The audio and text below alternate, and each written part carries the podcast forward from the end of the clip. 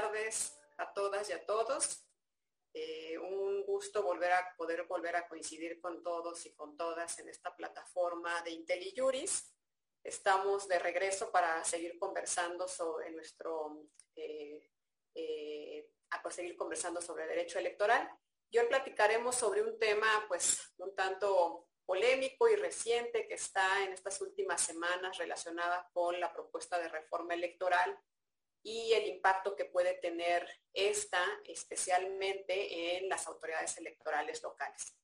Y qué mejor para platicar de este tema que las presidentas de los organismos públicos electorales locales de Jalisco y de Guanajuato, quienes puedan este, platicarnos y poder puntualizar de manera más clara cuáles son las incidencias de esta, de esta propuesta de reforma. ¿no? Las presentaré a continuación haciendo una muy breve resumen de su semblanza.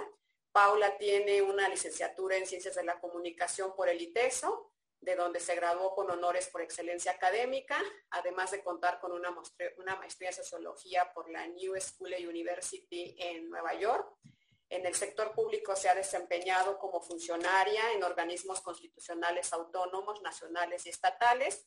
De 2005 a 2008 en el Instituto de Transparencia e Información Pública de Jalisco de 2011 a 2018 trabajó en el entonces Instituto Federal Electoral, después denominado Instituto Nacional Electoral, primero como asesora del secretario ejecutivo y posteriormente como coordinadora de asesores. Como docente ha impartido clases de maestría y licenciatura, así como diversas conferencias, cursos y talleres. Y actualmente, pues como ya lo anuncié, es consejera presidenta del Instituto Electoral de Participación Ciudadana de Jalisco.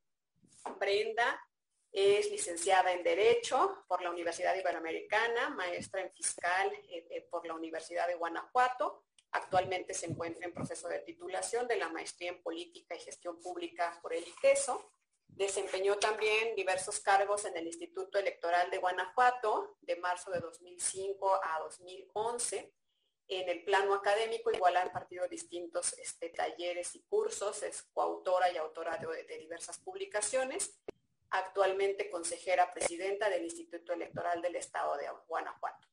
Eh, bienvenidas sean las dos a, este, a esta charla, a este espacio en IntelliJuris.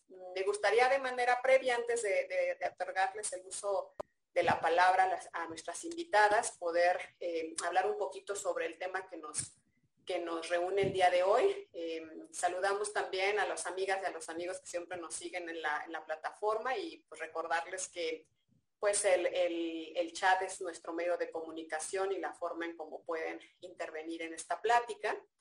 Eh, pues como todos sabemos, eh, ya los que nos hemos dedicado a esta materia electoral durante muchos años, después de un proceso electoral casi siempre viene una reforma, ¿no? Por lo menos así ha sido en estas últimas cuatro décadas en las que eh, después de un ajetreado polémico proceso electoral, pues generalmente los partidos de oposición en una eh, digamos, negociación postelectoral, plantean algunas directrices para reformar de nueva cuenta la ley y nuestro sistema, basadas principalmente pues en estas situaciones que se, que se van aconteciendo en el proceso electoral buscando una posible solución a ellas. Sin embargo, pues la, propuesta de reforma que nos tiene aquí el día de hoy, eh, en esta ocasión viene del presidente de la República. Y el principal eh, motivo que, se, justifica esta, pues es lo que ellos denominan eh, eh, la autoridad republicana, ¿no? Un tema relacionado con recursos públicos, duplicidad de funciones y básicamente pues en, esa, en esos parámetros es donde fundan su propuesta de reforma.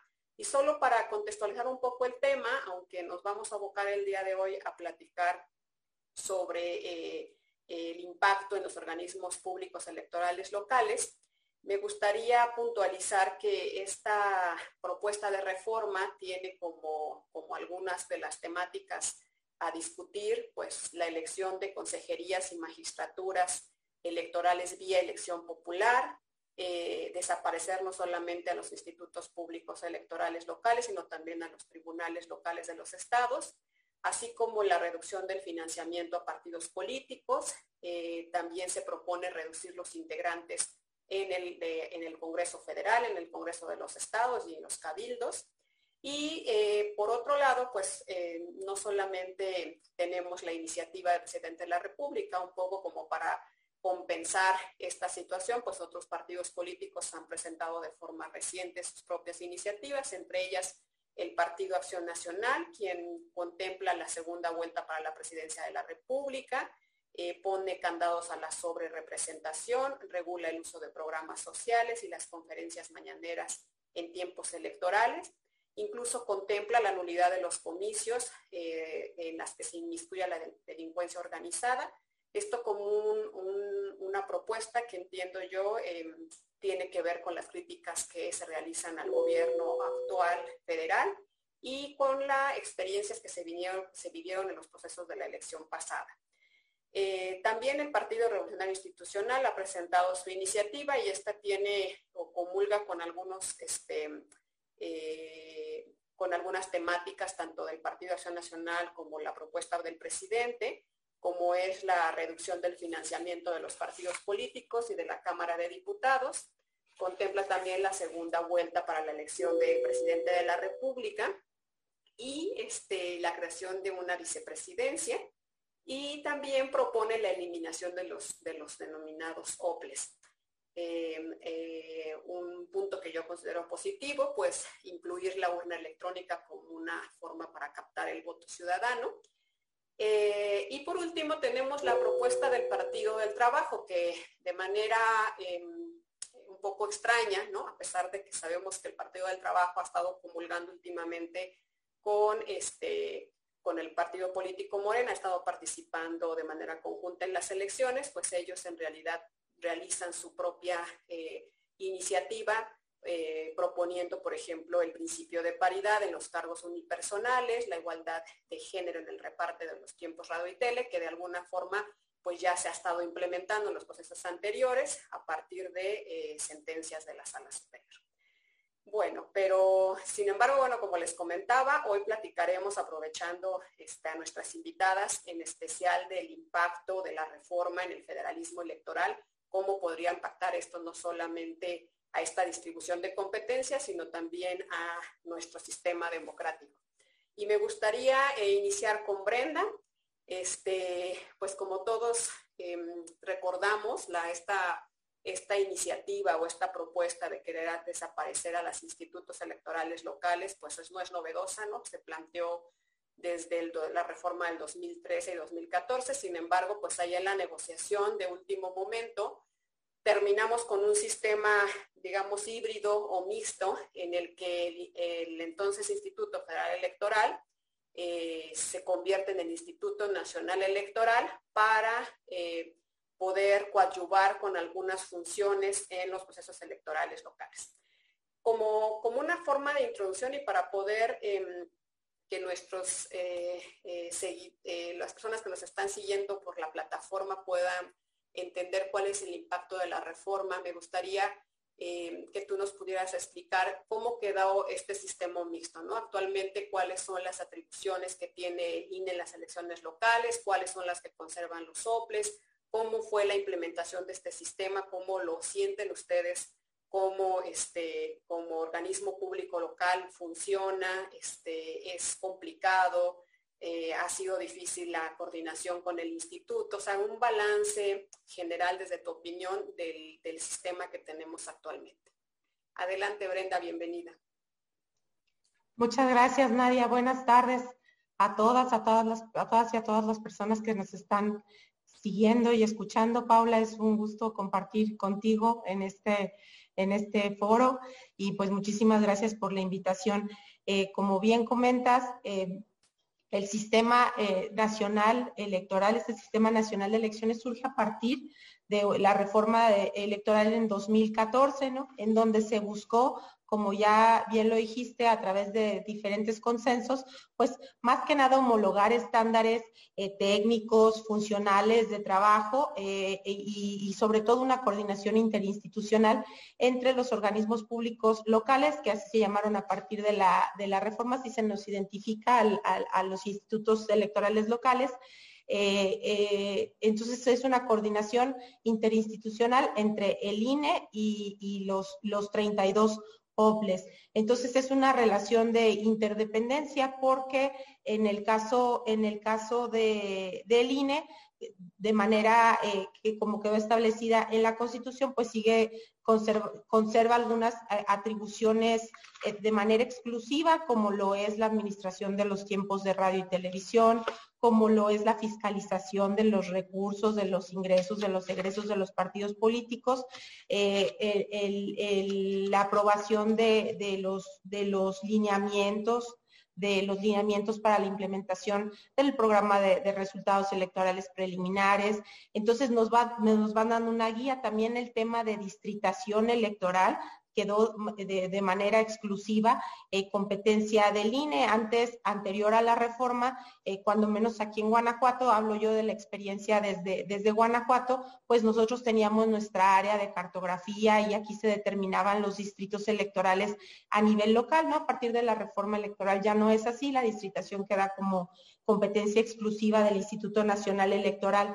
También la cuestión de la ubicación de las casillas y la, eh, capacitación de los funcionarios de las mesas directivas de casillas también eh, queda en manos del INE. Obviamente, eh, la joya de la corona en el caso del INE es lo que es el padrón electoral y la lista nominal que queda, sigue quedando en manos del, del INE.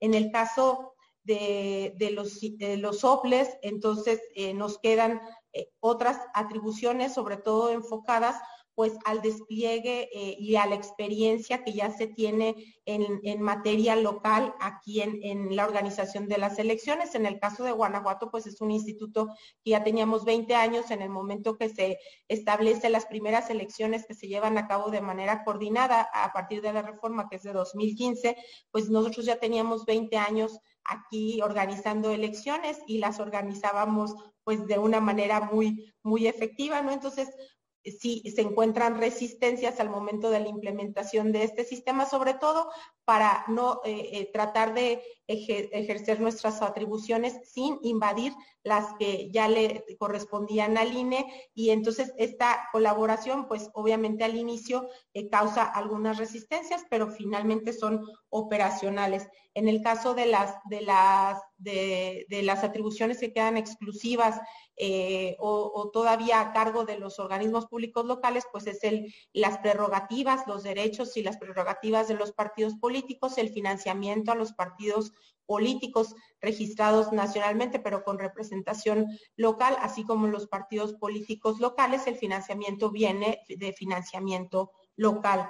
Eh, la educación cívica también queda a manos de, los organismos públicos locales, la preparación de la jornada electoral, eh, la impresión de la documentación y, la producción del material electoral, si bien lo hacemos esta atribución también es del INE y nos da los modelos, nos da las, indicaciones técnicas específicas porque a partir de la reforma todo quedó, eh, se ha ido reglamentando, eh, se han ido emitiendo lineamientos para todo y esto nos ha ido facilitando con el paso del tiempo eh, la implementación ya de todas las acciones materiales que tenemos que desplegar como institutos.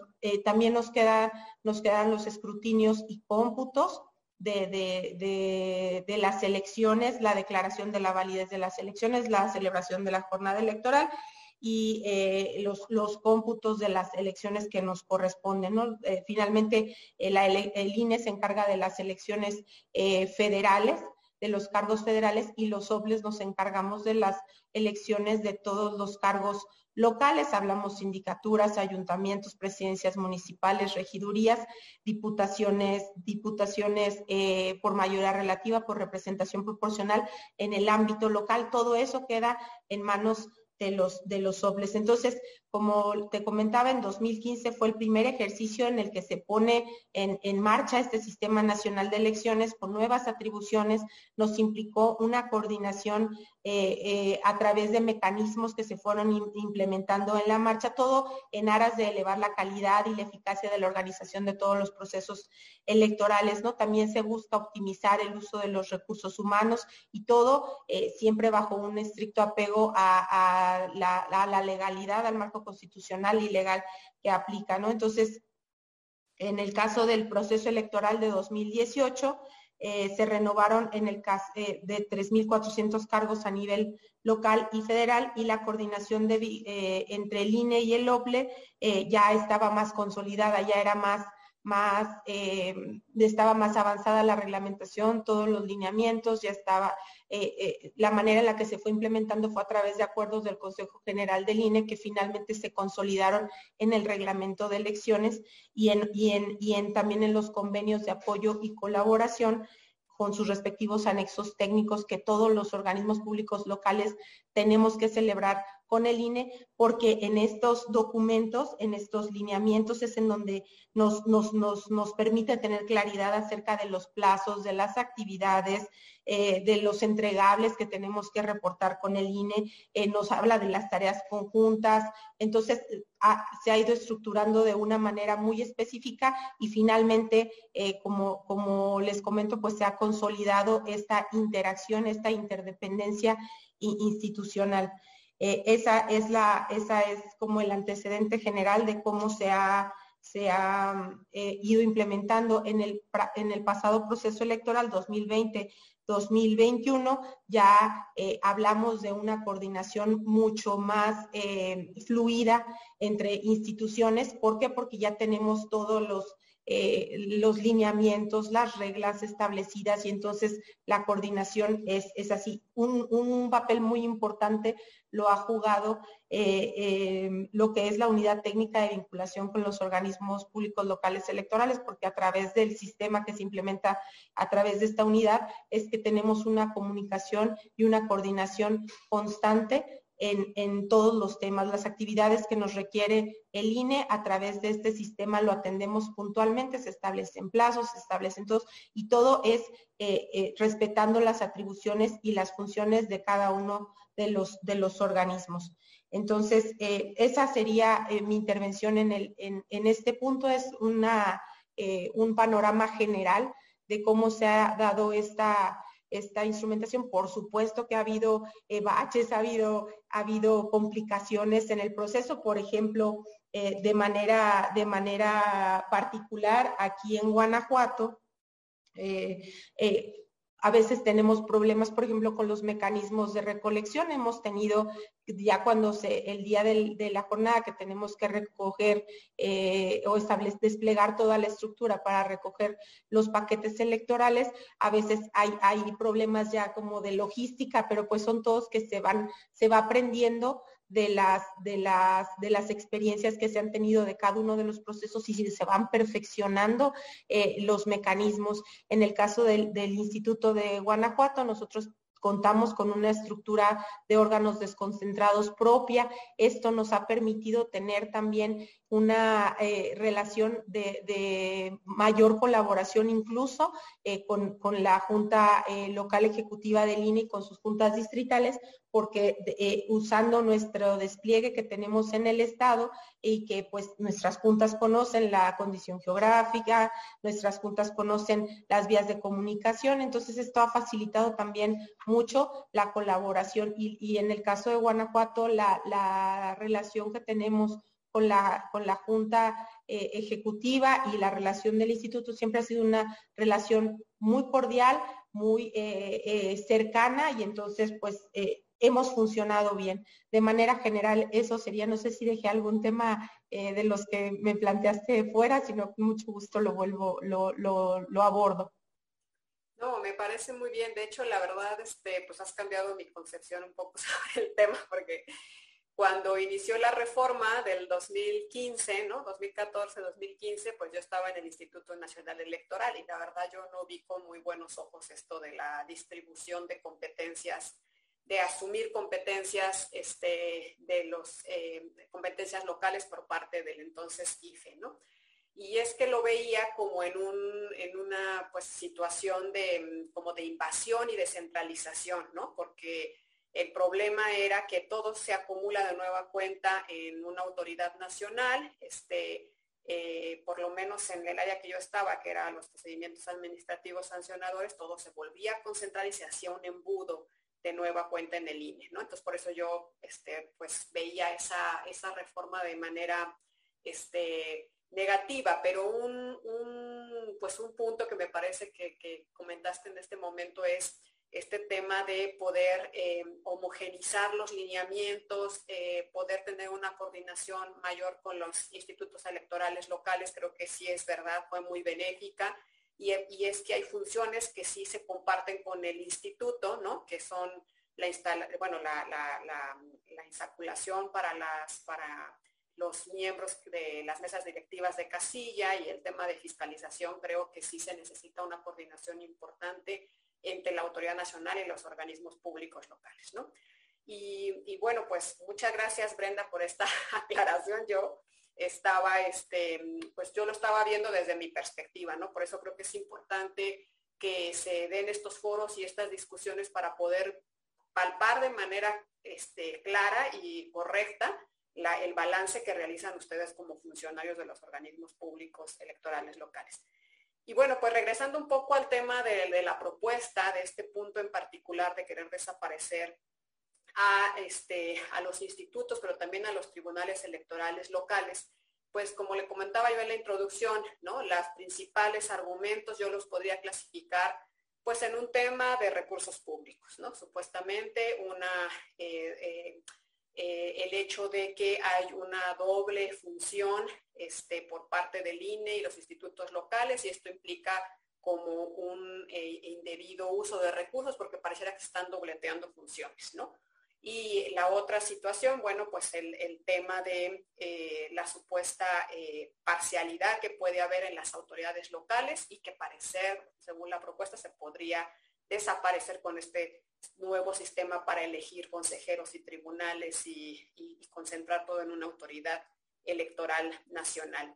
Eh, me gustaría, Paula, que tú nos pudieras dar desde tu perspectiva ahora con esta nueva eh, función que tienes como la presidenta del Instituto eh, Electoral de Participación Ciudadana en Jalisco.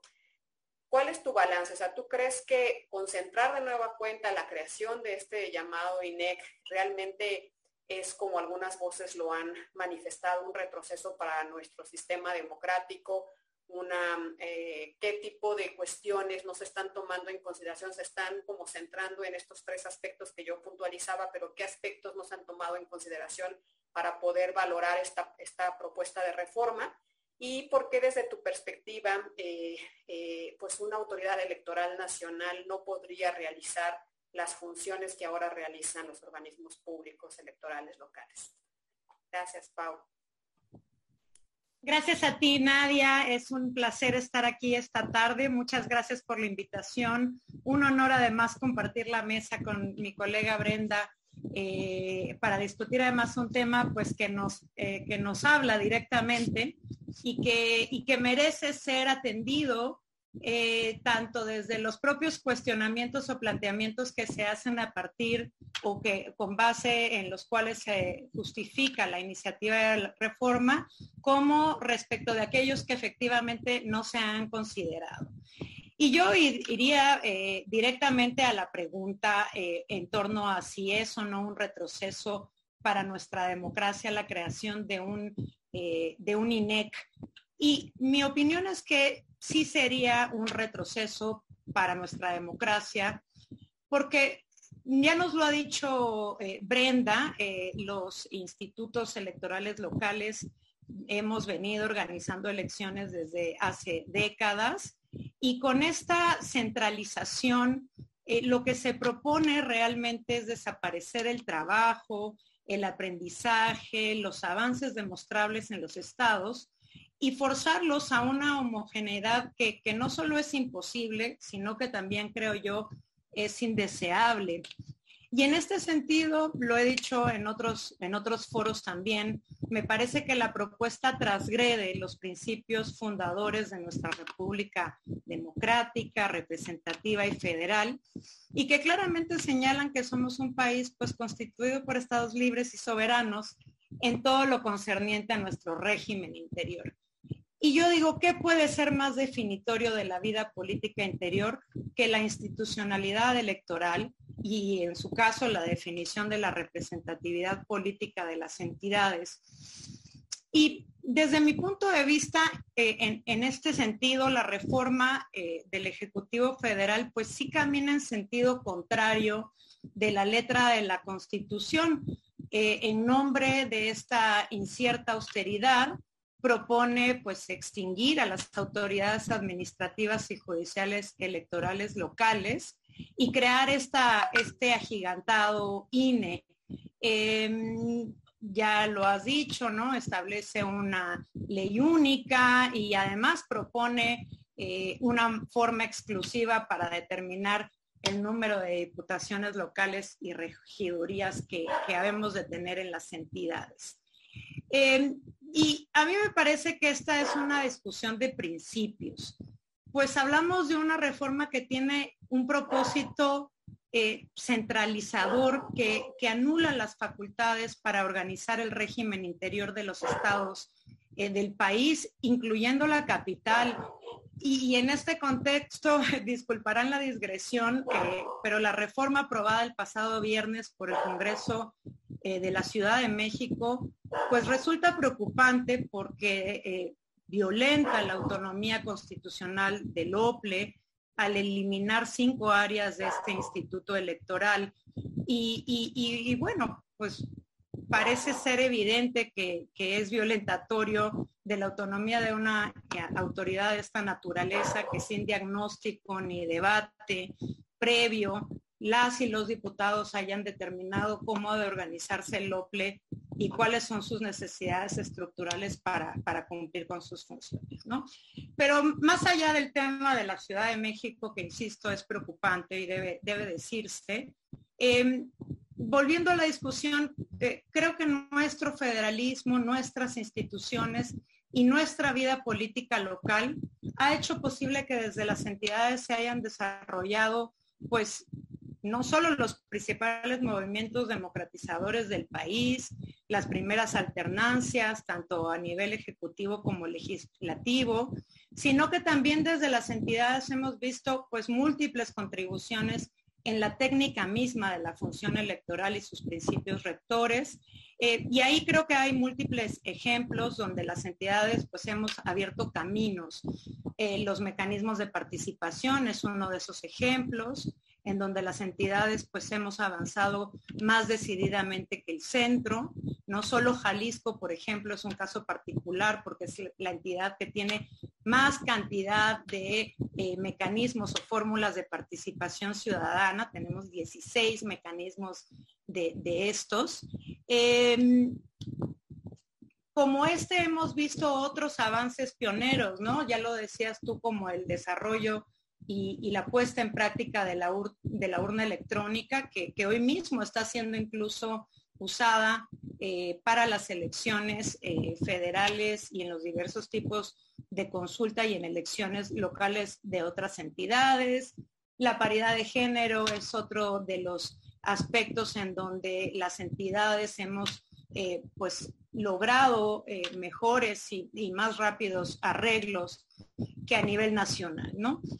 Pero yo creo que hay más razones que considerar, eh, por lo cual la creación del INE tal como se propone desde mi perspectiva es un error, un error. Eh, y aquí espero poder contestar a tu segunda pregunta sobre lo que se dejó de considerar al formular las iniciativas de reforma y concretamente la, del Ejecutivo Federal y la del PRI que proponen eh, extinguir la institucionalidad electoral de las entidades y tal como nos lo acaba de explicar con muchísima claridad la consejera Brenda, la reforma electoral de 2014 que supuso la creación de este sistema nacional de, elector, de, eh, elecciones con un órgano rector que es el INE, no obstante, no significó la pérdida de la autonomía ni de las funciones totales eh, de, las, de las autoridades locales, ¿no? Ni en la práctica, eh, ni en el papel perdimos un conjunto de facultades sustantivas que realizamos pues para administrar los procesos de acceso al poder política, eh, de poder político en las entidades, ¿no? Ni, más ni menos. Y, es cierto, como lo decía eh, la consejera Brenda, que la implementación de la reforma de 2014 fue sumamente compleja, ¿no? Dado que existen funciones en donde tanto el INE como los OPLE intervienen. Pero es igualmente cierto, tal como nos lo han explicado, que desde aquel año se llevó a cabo un profundísimo y muy riguroso trabajo reglamentario en donde se fijaron normas para determinar, definir las responsabilidades de cada autoridad que hoy mismo se distribuyen con mucha claridad eh, entre funciones de una y otra autoridad y ahí yo diría que mm, pues realmente no existe duplicidad de funciones, hay una eh, colaboración interinstitucional muy precisa. Pero además de las tareas compartidas, eh, los OPLES ejercemos funciones sustantivas plenas, como el registro de candidaturas, eh, que, es ni más ni menos que el proceso que determina pues quién va a jugar, ¿no? Quién va a participar en la contienda, eh, el registro de partidos locales, de coaliciones, ya lo decía la consejera Brenda, el acceso al financiamiento estatal, los escrutinios y cómputos de toda elección, en fin, no voy a eh, recapitular ni repetir todas estas funciones que ya la, la, consejera presidenta Cachola ya nos explicó, pero todas estas funciones y muchas otras que, por tiempo es imposible de explicar aquí, están en la realidad electoral de los estados y no hay forma realmente de suprimirlas, de eliminarlas, sin que con ello se suprima y se elimine la competencia misma, la organización democrática de la disputa por el poder público en las entidades. Es decir, que además de la discusión constitucional sobre nuestros principios fundadores, está la práctica real de las elecciones y es ahí donde yo creo que radica uno de los equívocos de la reforma.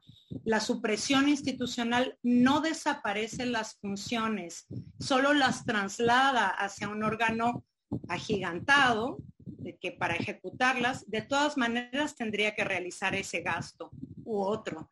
Eh, es decir, estas funciones que tendrían que ser trasladadas a este nuevo órgano electoral nacional y el gasto que se invierte en ellas permanecería de todos modos, salvo que se eliminen esas funciones, lo cual eh, sería todavía más grave. De manera que el supuesto ahorro, pues pareciera ser más bien una ilusión. Y, y, ahora yo me atrevería a decir, pero ¿cuál es la magnitud de las tareas de un órgano local eh, prototípico en México y las consecuencias que traería para una sola institución centralizada.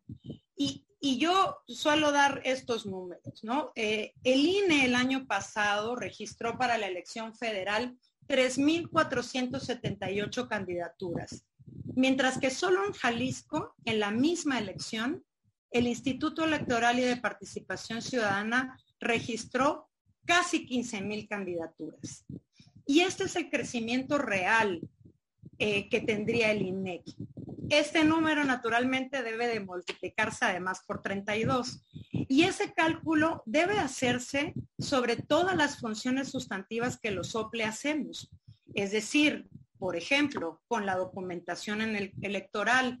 En Jalisco diseñamos 145 boletas distintas para nuestras 125 elecciones municipales y la del Congreso local el año pasado e imprimimos más de 3 millones de ellas, mientras que en el INE diseñaron 300 boletas para la elección federal y se imprimieron cerca de 100 millones. Cómputos. En nuestro estado los realizamos para 1.769 cargos. En el INE fueron para 500 curules o arbitraje electoral, que es uno de los puntos quizá más eh, eh, pues violentados desde mi punto de vista con, la centralización, en donde, por ejemplo, en el pasado proceso electoral, el OPLE de Jalisco eh, atendió e instruyó 488 quejas de partidos, candidaturas y ciudadanos, mientras que el INE atendió e instruyó 180. Y este largo lista de funciones pues puede continuar, eh, podemos continuar haciendo este cálculo, pero lo que yo quiero plantear aquí es que estas funciones permanecen, no, no se desvanecen, tendrían que ser asumidas por este INEC, que además ya no sería profesional, ni especializado y además tampoco tendría una estructura local, de manera que sería pues ignorante a las formas y a la política local para administrar esto, que es ni más ni menos el proceso de acceso al poder político. De manera que la iniciativa de, para la iniciativa de reforma, pues parece que, que la vida política de los estados no merece su institucionalidad electoral propia, profesional y permanente. Y, y, y, por último, la pregunta en torno a por qué el INE no podría realizar las funciones de los OPLE. Mm, yo diría que no es tanto una discusión meramente funcional. Es decir, las reformas han incrementado sustancialmente las facultades de la autoridad electoral en los últimos 20 años y el IFE y ahora el INE pues ha logrado hacerse cargo de todas sus funciones de manera, este, pues por decirlo menos ejemplar. Eh, los resultados que lo acreditan están ahí a la vista de todo el mundo. Eh, de manera que probablemente el INE podría asumir las funciones ejecutivas de la organización electoral en las entidades, pero al hacerlo necesariamente tendría que incrementar su estructura potencialmente, al igual que su costo. Y lo que es peor, el arbitraje político electoral, es decir, la vigilancia y garantía de que la competencia política ocurra apegada a la legalidad, quedaría en manos de una institución ajena, insisto, a la política local, ignorante de las pulsiones sociales internas, de los intereses ciudadanos y al cabo pues terminaría por violentar la, libre eh, y soberana eh, eh, voluntad de los estados para definir su régimen interior como lo garantiza nuestra constitución y que es creo que es el punto más relevante que hay que, que, hay que señalar en, en esta discusión. Em, lo dejaría yo aquí hasta, hasta este momento porque creo que ya además tomé más minutos de los que me tocaban. Gracias, Pau. De hecho, mira que mm, justo esta es la final de este tipo de espacios, ¿no? Que podamos em, puntualizar esas, esas, esas, eh, esos análisis que ustedes realizan y que no y que se visibilicen y tomen, formen parte de la discusión, porque creo que eso es lo principal cuando se hace una propuesta de reforma, ¿no? Que se tome en consideración a los actores, a, las, a los que se van a ver afectados con esta y que se haga un análisis serio respecto a lo que realmente el beneficio que pueda causar o no la reforma. De hecho, aquí pues tenemos ya en el chat eh, varias felicitaciones a ambas consejeras y bueno, pues parece que todos coincidentes en que, en que esta reforma en realidad trae más perjuicios que beneficios. Y y bueno, pero atendiendo un poco a los argumentos torales, ¿no? quisiera ahora que platicáramos del punto de la parcialidad, ¿no? Este, hay un sector que apoya este tema de la reforma por el hecho de supuestamente decir que eh, las autoridades electorales locales pues se encuentran más vulnerables a ciertas presiones, eh, principalmente de, en los estados, y que esta situación de poder llevar todas las facultades y que sea todo concentrado en una autoridad electoral nacional, pues parecería que eh, erradicaría ese problema eh, y pudiera dar como más em, objetividad o por lo menos em, más transparencia hacia la ciudadanía. Y yo creo que uno de los aspectos que justamente se vio eh, respecto de esta situación en la, reforma del 2013 y 2014 fue el tema de pues cómo se eligen a las autoridades electorales locales, ¿no? Se modificó el proceso para la elección de consejeras y consejeros en los institutos y además se creó eh, el, sistema, bueno, eh, eh, a partir del ejemplo que tenía el Instituto Nacional Electoral, el sistema eh, para la capacitación o formación de eh, los servidores públicos o servidoras públicas que conforman ahora actualmente a los institutos electorales locales. Entonces, em, eh, consejera Brenda, a mí me gustaría que nos dieras también tu propuesta, tu, tu opinión respecto a estos mecanismos que existen actualmente para la elección tanto de consejeros ¿no? y bueno, también magistraturas locales si esto em, eh, da certeza sobre la elección de, eh, bueno, la, da certeza sobre la, falta de influencia de, poderes, de los poderes públicos para la conformación de los institutos electorales locales. ¿Cuál sería tu opinión respecto de esto? Y también, bueno, pues hacer un balance sobre los, las propuestas que realiza ahora la, reforma, ¿no? Que, que, pareciera que la solución está ahora en eh, elegir por voto popular a los funcionarios o funcionarias que conformarían tanto al Instituto Nacional Electoral como al, Tribunal Electoral del Poder Judicial de la Federación. Adelante, consejera. Nadia, muchas gracias. Eh, pues precisamente retomando la idea eh, de, las, de ideas principales que plantea la consejera presidenta Paula, eh, la, organización, la funcionalidad de los organismos públicos locales, una de sus atribuciones más grandes o de sus fortalezas más grandes es precisamente la vinculación y el conocimiento de la realidad política, estructural, geográfica eh, y, de la ciudadanía de cada uno de sus, de sus estados, ¿no? Entonces, partiendo desde esta perspectiva, pues siempre va a estar presente la, la sospecha de que los actores políticos, de que el gobierno local, de que puedan influir en los organismos públicos locales electorales porque pues por esta misma cercanía y por la vinculación también que tenemos que tener entre autoridades como organismos autónomos eh, con, con, el, con los demás poderes del Estado, ¿no? No somos una,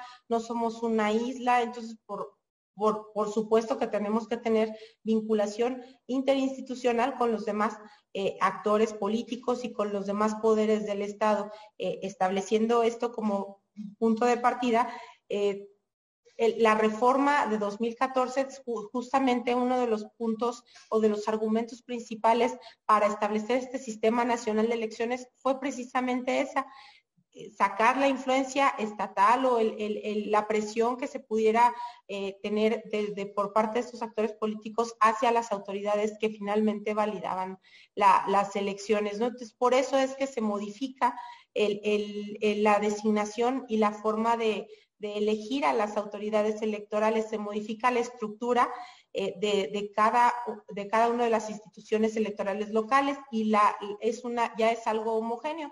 En los 32 estados somos siete consejeros o consejeras, una, eh, una, una presidencia y seis eh, más. Entonces ya la, la, estructura del Consejo General de todos los soples es exactamente la misma.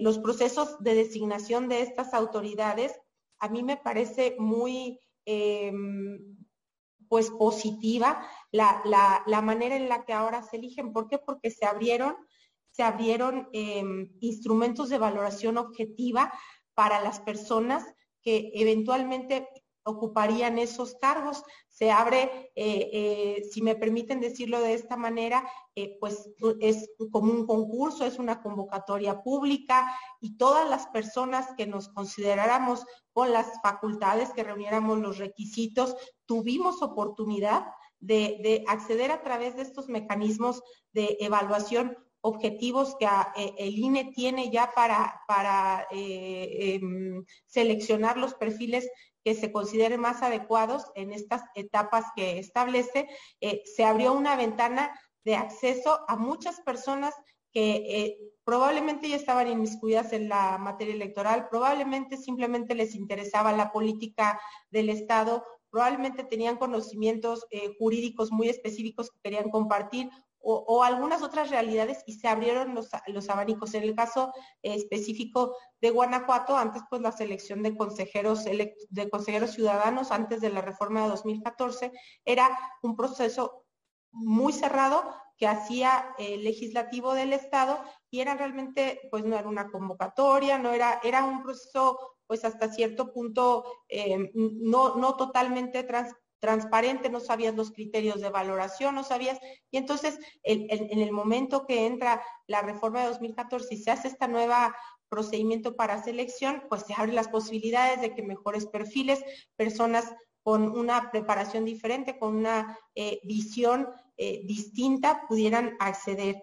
Entonces, este proceso, eh, como les comento, pues establece instrumentos de evaluación que fue en ese entonces, eh, eh, hubo un examen de conocimientos, un examen psicométrico, eh, un ensayo que estuvo calificado por una institución de educación superior con reconocimiento nacional, también una valoración curricular y una entrevista.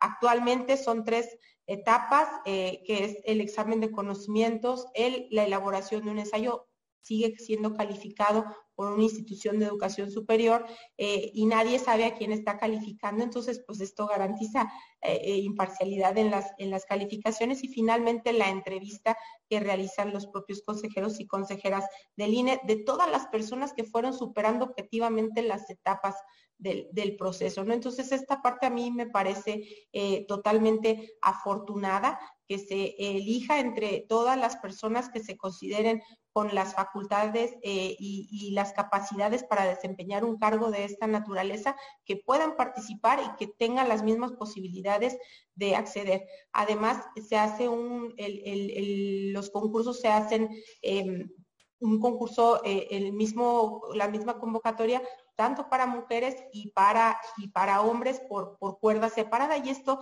también permite el, el, el acceso de más mujeres eh, en condiciones de igualdad a, este tipo de cargos. Entonces, el proceso ha ido evolucionando y se mantienen estos elementos de los que ya he platicado, se dota de certeza, se dota de transparencia y, también es un proceso que desde que se estableció la, reforma de 2014 también se ha ido perfeccionando con eh, más regulación para la designación de estos cargos y también para la remoción de estos cargos. Entonces, fue igual con primeros con, acuerdos del Consejo General en donde iban delimitando las reglas para tener acceso a estas a estos cargos y finalmente queda establecido en el reglamento de elecciones y luego en el reglamento para la designación y remoción de consejeros y consejeras electorales.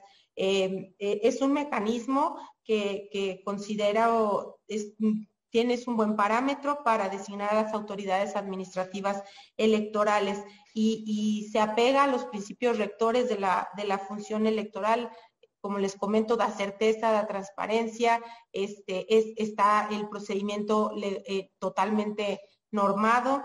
Entonces, eh, la designación de esta manera, creo yo, eh, que cumple con el objetivo de contar con funcionarios y con funcionarias electorales que finalmente supervisan la, organización de las elecciones locales bajo estos principios eh, que rigen la función electoral y de esta manera se garantizan también pues elecciones libres y equitativas en, cada uno de los estados. En este caso, eh, mi opinión es, es muy eh, afortunada la designación, por supuesto, al ser un proceso que está en manos de seres humanos, pues es un proceso que siempre puede ser perfectible, ¿no? Pero creo que vamos por buen camino.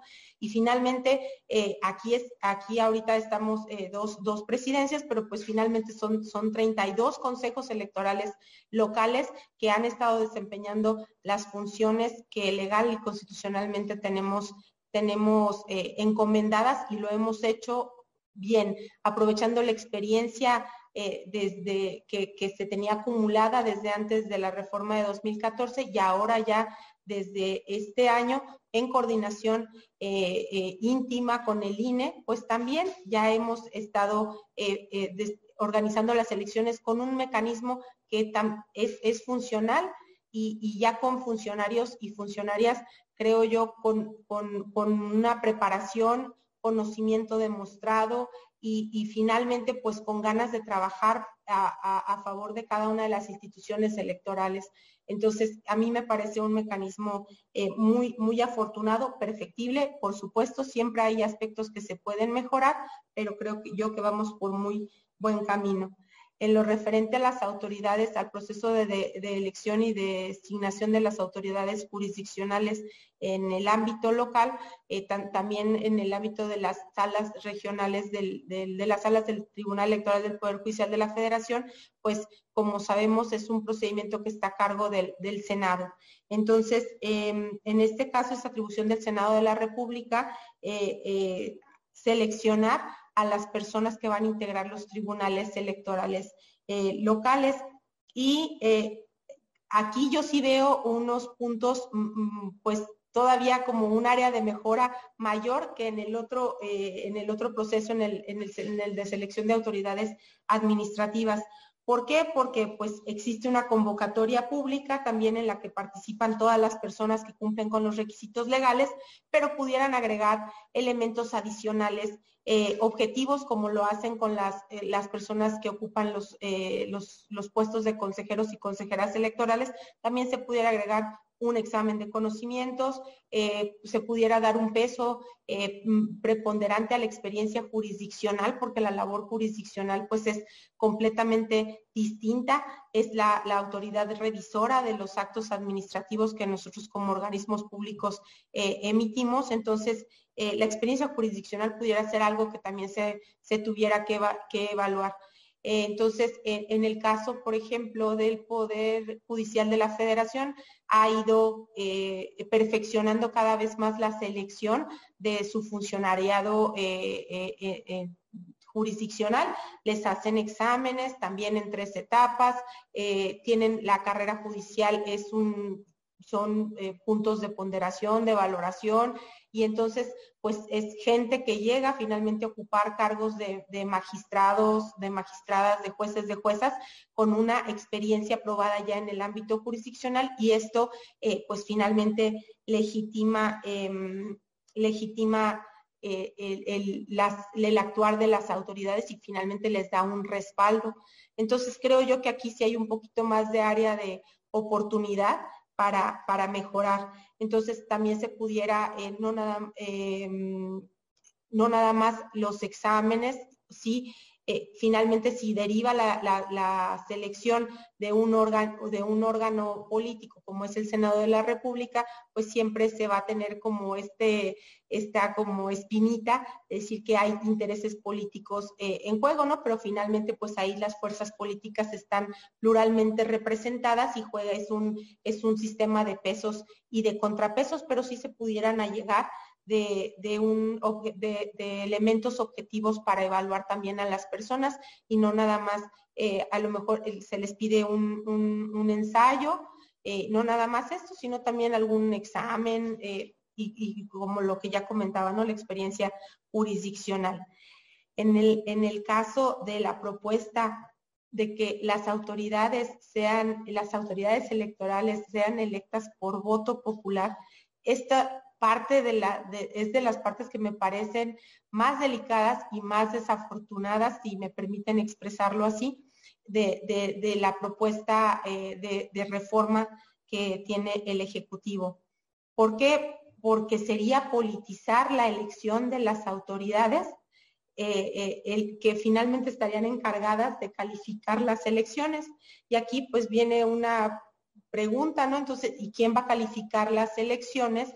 De, las autoridades electorales, quién va a decir que estuvieron bien hechas, que no hubo eh, influyentismo, que no o, va a haber financiamiento para esto. O sea, surgen un montón de, incógnitas eh, en, este mecanismo, ¿no? Y finalmente eh, es, una designación que no, no debería politizarse bajo ninguna circunstancia, porque se está hablando de, de, la, de la designación del árbitro de la contienda electoral. O sea, no somos un actor, eh, un partido político más, eh, o, se tendría que hacer campaña para poder llegar a, acceder a esto, cómo es que la ciudadanía va a conocer a las personas em, que finalmente van a contender para que voten por ellas para ser parte del organismo electoral que va a calificar las elecciones. Entonces, es, eh, hasta momentos de, plantearme estas preguntas me parece, en mi cabeza me suena hasta un poco absurdo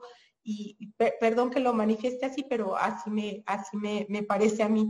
Entonces, ¿Qué corresponde a los órganos del Estado? Pues corresponde dotar de un sistema confiable para fortalecer a las instituciones electorales, para garantizar la renovación de, de, los poderes en forma periódica, pacífica, como finalmente se ha ido consolidando en nuestra democracia mexicana. Y esto no puede estar a la voluntad de, de, pues ningún partido político, la fortaleza de la institución que valida las elecciones, de la que emanan los, las autoridades del Estado mexicano que, se eligen por votación popular, pues no debería de estar politizado desde su origen. Sería un vicio muy eh, pues importante, por lo que no coincido que con esta iniciativa se pudiera brindar seguridad o, o brindar respeto al voto mm, creo que no se contiene esto, es el, fin es algo completamente distinto y no, no necesariamente el fortalecimiento de las autoridades electorales. En el caso de, pues también si por votación popular se eligieran a los magistrados y a las magistradas de los órganos jurisdiccionales, pues esto tampoco pudiera eh, llegar a buen puerto porque ya el que haya una elección de por medio quiere decir que pues hay a lo mejor ya la, la, el fin, la finalidad última pues va a ser conseguir el voto ciudadano para ejecutar una, una función jurisdiccional que en primer lugar no debería, eh, no se legitima por el voto popular. Sabemos que la, legitimación del actuar de las autoridades jurisdiccionales se hace a través de sus sentencias y por eso se requiere eh, personal que esté eh, pues totalmente capacitado y, empapado de todo el marco constitucional, legal y más si tomas en cuenta o si tomamos en cuenta que eh, todas las autoridades jurisdiccionales en el país tienen eh, como atribución el control difuso de la constitución de, la constitución y tienen la facultad de inaplicar normas. Entonces se requiere realmente un, un conocimiento técnico específico y esto no necesariamente se garantiza con las autoridades electas a través del voto popular, no necesariamente, no garantizas esa, esa, eh, esa experiencia, ese conocimiento técnico específico a través del, voto popular. Entonces, eh, e, esta parte de la iniciativa es de las partes que más desafortunadas se me, se me eh, pues a mi parecer, se me hace de las partes más desafortunadas de la, de la iniciativa. Entonces se necesitan, ah, perdona, no, no, se necesitan mecanismos objetivos y transparentes para que cuando accedan a un cargo de esta categoría, pues sea sin ningún compromiso, que no se vea mermada su imparcialidad, su objetividad. Eh, no, concluyo, eh, creo que ya también me pasé, pero concluyo diciendo que no podemos eh, tener un sistema democrático fuerte sin instituciones electorales fuertes que cuenten con legitimidad. Y el voto popular en la elección de los funcionarios y funcionarias electorales, tanto administrativos como jurisdiccionales, no lo garantizaría bajo ninguna circunstancia. Esa es mi opinión. El problema creo que no somos las autoridades electorales que hemos demostrado con una y con otra organización de las elecciones, por supuesto con mecanismos que se pueden ir perfeccionando. Eh, creo que no, no, el problema no es en la estructura o en, el funcionamiento de las autoridades electorales, cuando menos no actualmente, sino que en general el, ámbito político está como enrarecido, ¿no? Y es el problema de la desconfianza generalizada de la ciudadanía, pues a lo mejor en partidos políticos, en, el gobierno en general, o sea, es una desconfianza generalizada que siempre impera en nuestro país, pero dentro de toda esta desconfianza, las autoridades electorales somos de las autoridades con más confianza de la ciudadanía, por lo que sería un desacierto, eh, eh, eh, pues desaparecerlas. En el caso de los organismos públicos locales, se, se perdería una experiencia impresionante que ya se tiene una experiencia acumulada, la profesionalización también, eso no lo, no lo, no lo podemos dejar de lado, incluso tenemos em, convenios internacionales, eh, tenemos tratados internacionales que piden normas, establecen normas mínimas o requisitos mínimos para un sistema electoral, ¿no? Uno de estos sería eh, que la administración de las, de las autoridades electorales sea por personas profesionales, ¿no? Y son estándares internacionales, no los inventamos nosotros aquí en México. Y finalmente en México somos un referente también, o sea, somos un referente de la actuación electoral en el país. Y entonces eh, se tiene que garantizar también como principio también eh, internacional la independencia y la imparcialidad de los organismos electorales y no, se, no estoy segura yo que con esta elección popular de autoridades se pudiera eh, cumplir a cabalidad con estos principios internacionales también que estamos obligados como, como Estado mexicano. Ya no me extiendo más, una, una disculpa. quería decir que, bueno, creo que coincidimos plenamente en esta valoración que realizas, ¿no? Me parece que someter a una elección a las autoridades electorales locales es una provocación y es algo totalmente absurdo, ¿no? Y bueno, no solamente coincidimos aquí nosotras, sino todos nuestras, nuestras invitados aquí en el chat pues están manifestándose en concordancia con lo que, con lo que nos ha platicado Brenda, ¿no? Y bueno, para, para cerrar y también un poco tomando en consideración la, la pregunta que nos hace Octavio García, nos pregunta cómo potenciar el, paradigma de integridad electoral en la administración de los procesos, la participación y la justicia abierta para generar mayor confianza en la ciudadanía. O sea, creo que esta pregunta que hace Octavio está un poco relacionada con lo que yo también quería formularle la pregunta a Paula. O sea, el tema, ya, ya, ya atendimos el tema de este, la, supuesto ahorro en recursos públicos, eh, la supuesta parcialidad de los, este, de los órganos electorales locales, pero también hay que, hay que atender a cuál, ser, sería ahora más bien hacia dónde tendría que ir una reforma para realmente fortalecer a la autonomía o la independencia de las autoridades electorales locales, ¿no? ¿Qué, qué les falta en realidad a los soples para poder realizar mejor su trabajo? O cómo, este, cómo se puede eh, este, más bien reforzarlos, ¿no? No, no, este, si es que hay alguna cuestión que modificar o que atender en el funcionamiento, pues más bien debería de ir hacia el reforzamiento de estas autoridades electorales locales. Y también un poquito, bueno, pues en relación a lo que comentabas, Paula, hace un rato, que está pasando justo con el Instituto Electoral de la Ciudad de México, ¿no? Creo que el tema de los recursos es un tema que hay que atender, este, que debería de ser atendido en una reforma electoral. Pero adelante, Paula, ya no te quito más tiempo, estamos ya igual este, para, para ir cerrando este, este, esta charla. Muchísimas gracias, Nadia, y nuevamente gracias a Brenda por su intervención, eh, con la cual eh, yo también coincido plenamente.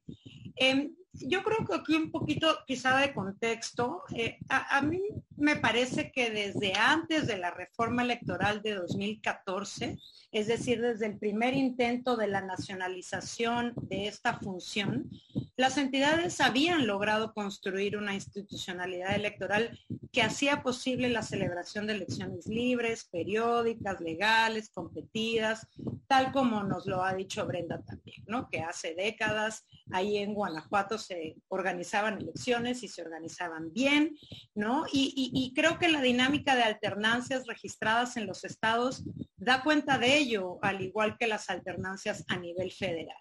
Eh, recordar que desde 1989, que ocurrió la primera alternancia a nivel poder ejecutivo, eh, con el triunfo del PAN en, Baja California en, aquel año, con excepción de cinco entidades, el resto antes de 2014 ya habían vivido al menos una alternancia política a nivel de poder ejecutivo, además de las múltiples registradas en los congresos locales.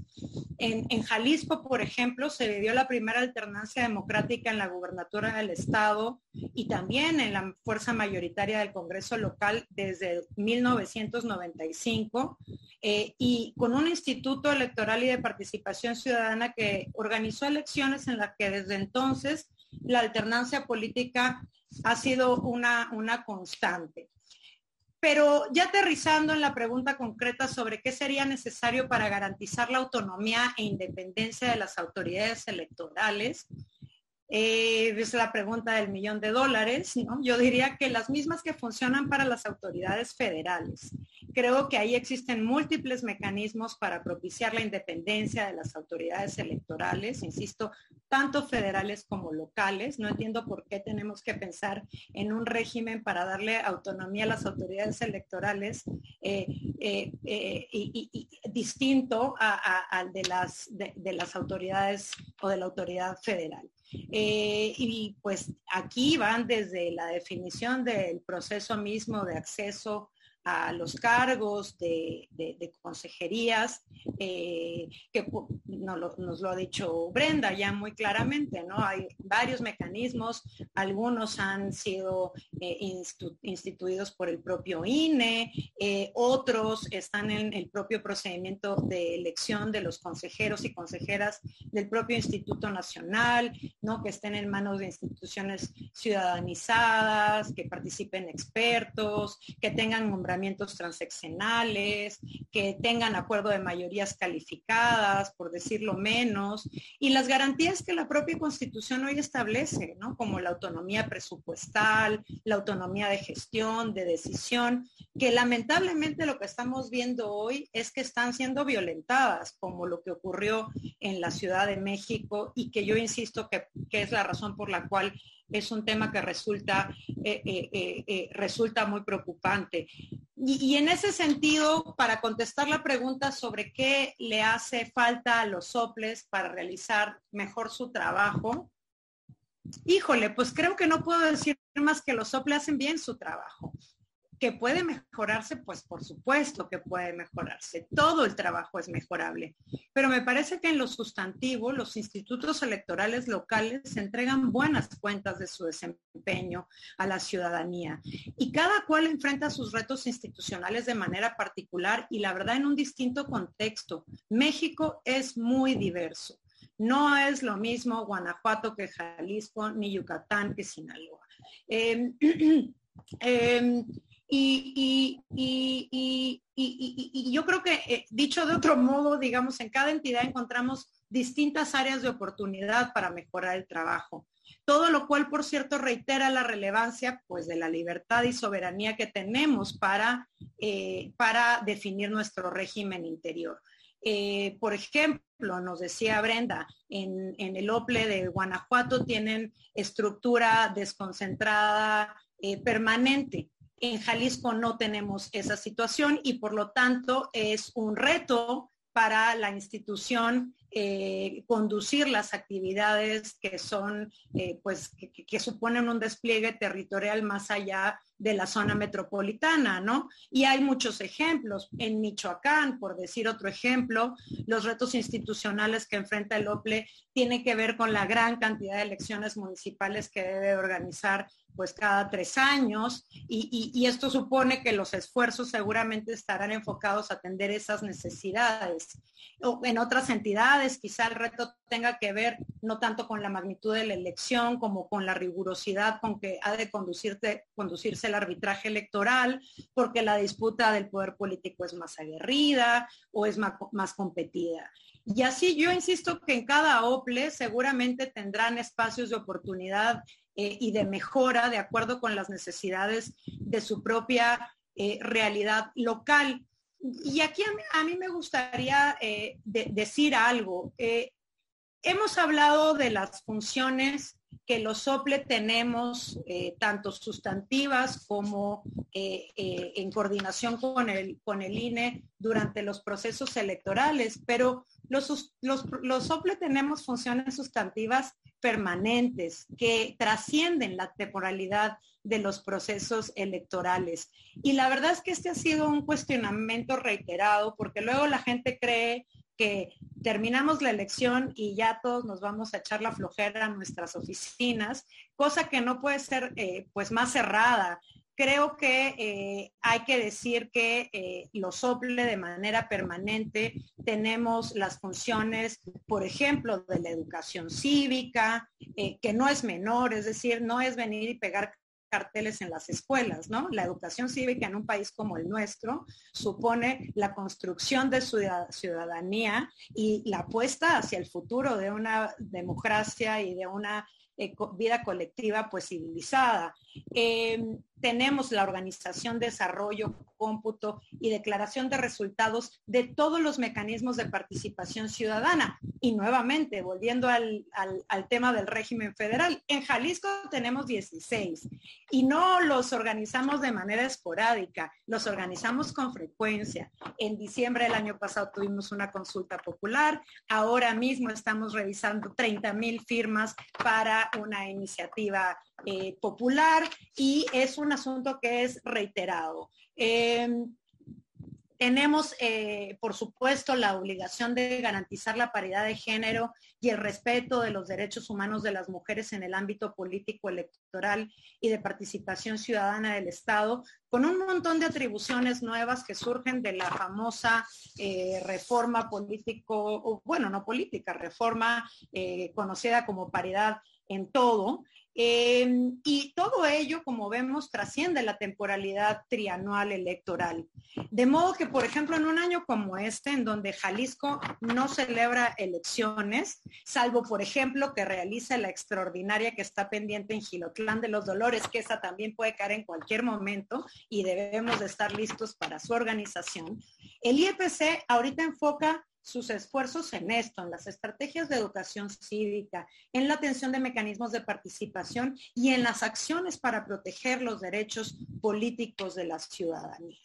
Puedo decirles, y, perdonen que aquí tome unos minutos más como para ejemplificarles, que en concreto, por ejemplo, Jalisco acaba de arrancar un programa estratégico para la construcción de espacios libres de violencia contra las mujeres en razón de género, con el cual llevaremos a cada uno de los 125 municipios de la entidad un taller conceptual y práctico en materia de violencia política contra las mujeres, con el propósito de dotar de, herramientas jurídicas concretas de defensa al funcionariado público de los ayuntamientos que, que, no, que no tiene acompañamiento una vez eh, que ha sido designado o electo a un cargo de elección popular y que consideramos que es sumamente importante acercar este conocimiento y estas herramientas.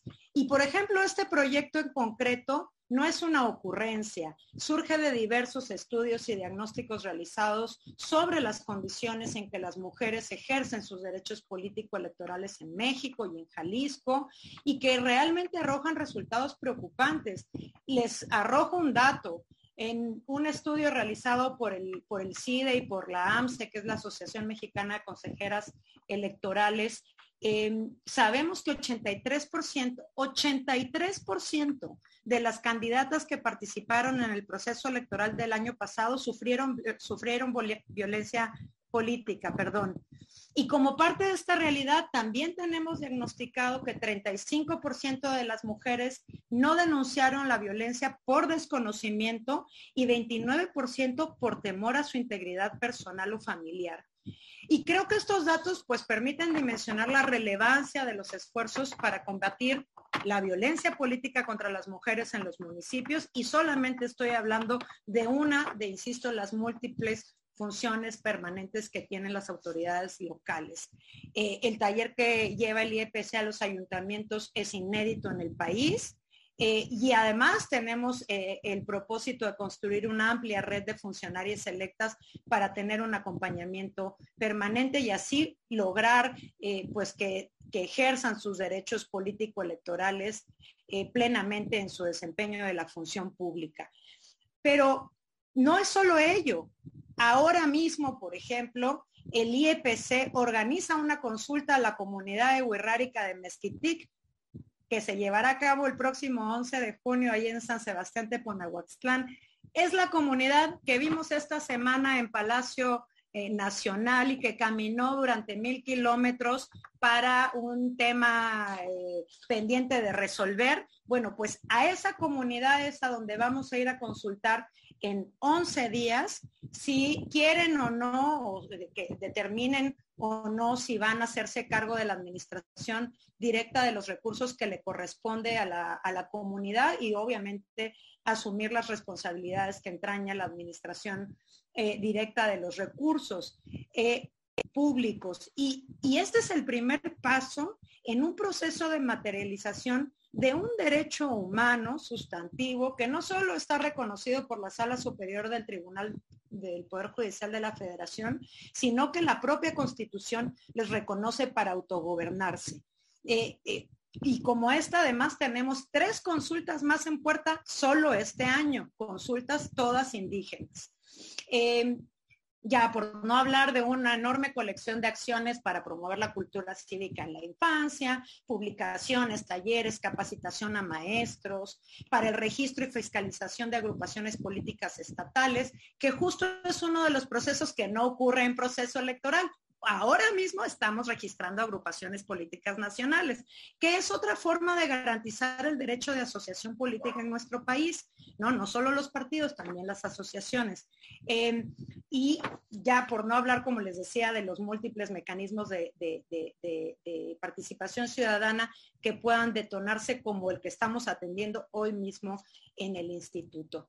Em, pero también eh, quiero decir que durante, eh, fuera de procesos electorales, los SOPLE nos preparamos para los procesos electorales. Es decir, la lógica trianual tiene un sentido también funcional para las autoridades electorales. Nosotros no llegamos el mes de septiembre previo al año de la elección y entonces nos inventamos y, y entonces instituimos un proceso electoral. Para ello, eh, eh, construimos capacidades institucionales, normas concretas. Por ejemplo, ahora mismo lo que nosotros estamos haciendo es eh, un ciclo de mesas de trabajo para la construcción de los lineamientos de paridad y acciones afirmativas que tenemos que aprobar por diversas sentencias eh, para el siguiente proceso electoral. Eh, estamos haciendo un trabajo eh, muy amplio de rehabilitación de material electoral en donde estamos pretendiendo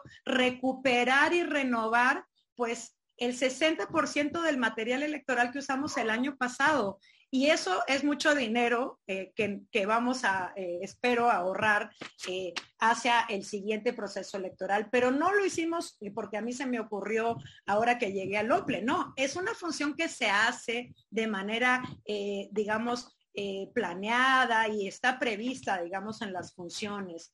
Em, en fin, creo que hay un, gran conjunto de funciones y de facultades eh, que son sustantivas, que son absolutamente relevantes para la vida política y democrática de las entidades que los SOPLE realizamos tanto dentro del proceso como fuera eh, de ellos. Em, y, creo que esto se reduce pues ni más ni menos que a garantizar eh, eh, pues que, que, la ciudadanía tenga y ejerza plenamente derechos político-electorales, ni más ni menos. Gracias, Pau. Bueno, pues yo muy agradecida con las dos, Brenda, con Paula Creo que los datos que nos dieron, toda la información, el panorama general que nos dieron, bueno, pues por lo menos a mí y a todos los que nos siguieron el día de hoy en, la plataforma de Interibres, nos ha quedado muy claro y nos ha dado más certeza sobre, sobre la institucionalización de las autoridades electorales en los estados, ¿no? Y bueno, pues nos tenemos que despedir, se nos terminó el tiempo. Este, la verdad nos quedaron algunos temitas por ahí pendientes, pero esperemos este, poder realizar una segunda parte del foro. Les quiero hacer llegar las felicitaciones y los saludos y los agradecimientos del chat, que seguramente ustedes también ya lo vieron. Eh, también quiero agradecer obviamente a las personas que se conectaron el día de hoy. Este, esperemos vernos el próximo primer miércoles del siguiente mes para seguir platicando sobre estos temas. Este, buenas noches, Paula, Brenda, y muchas gracias de nueva cuenta por, este, por la participación del día de hoy.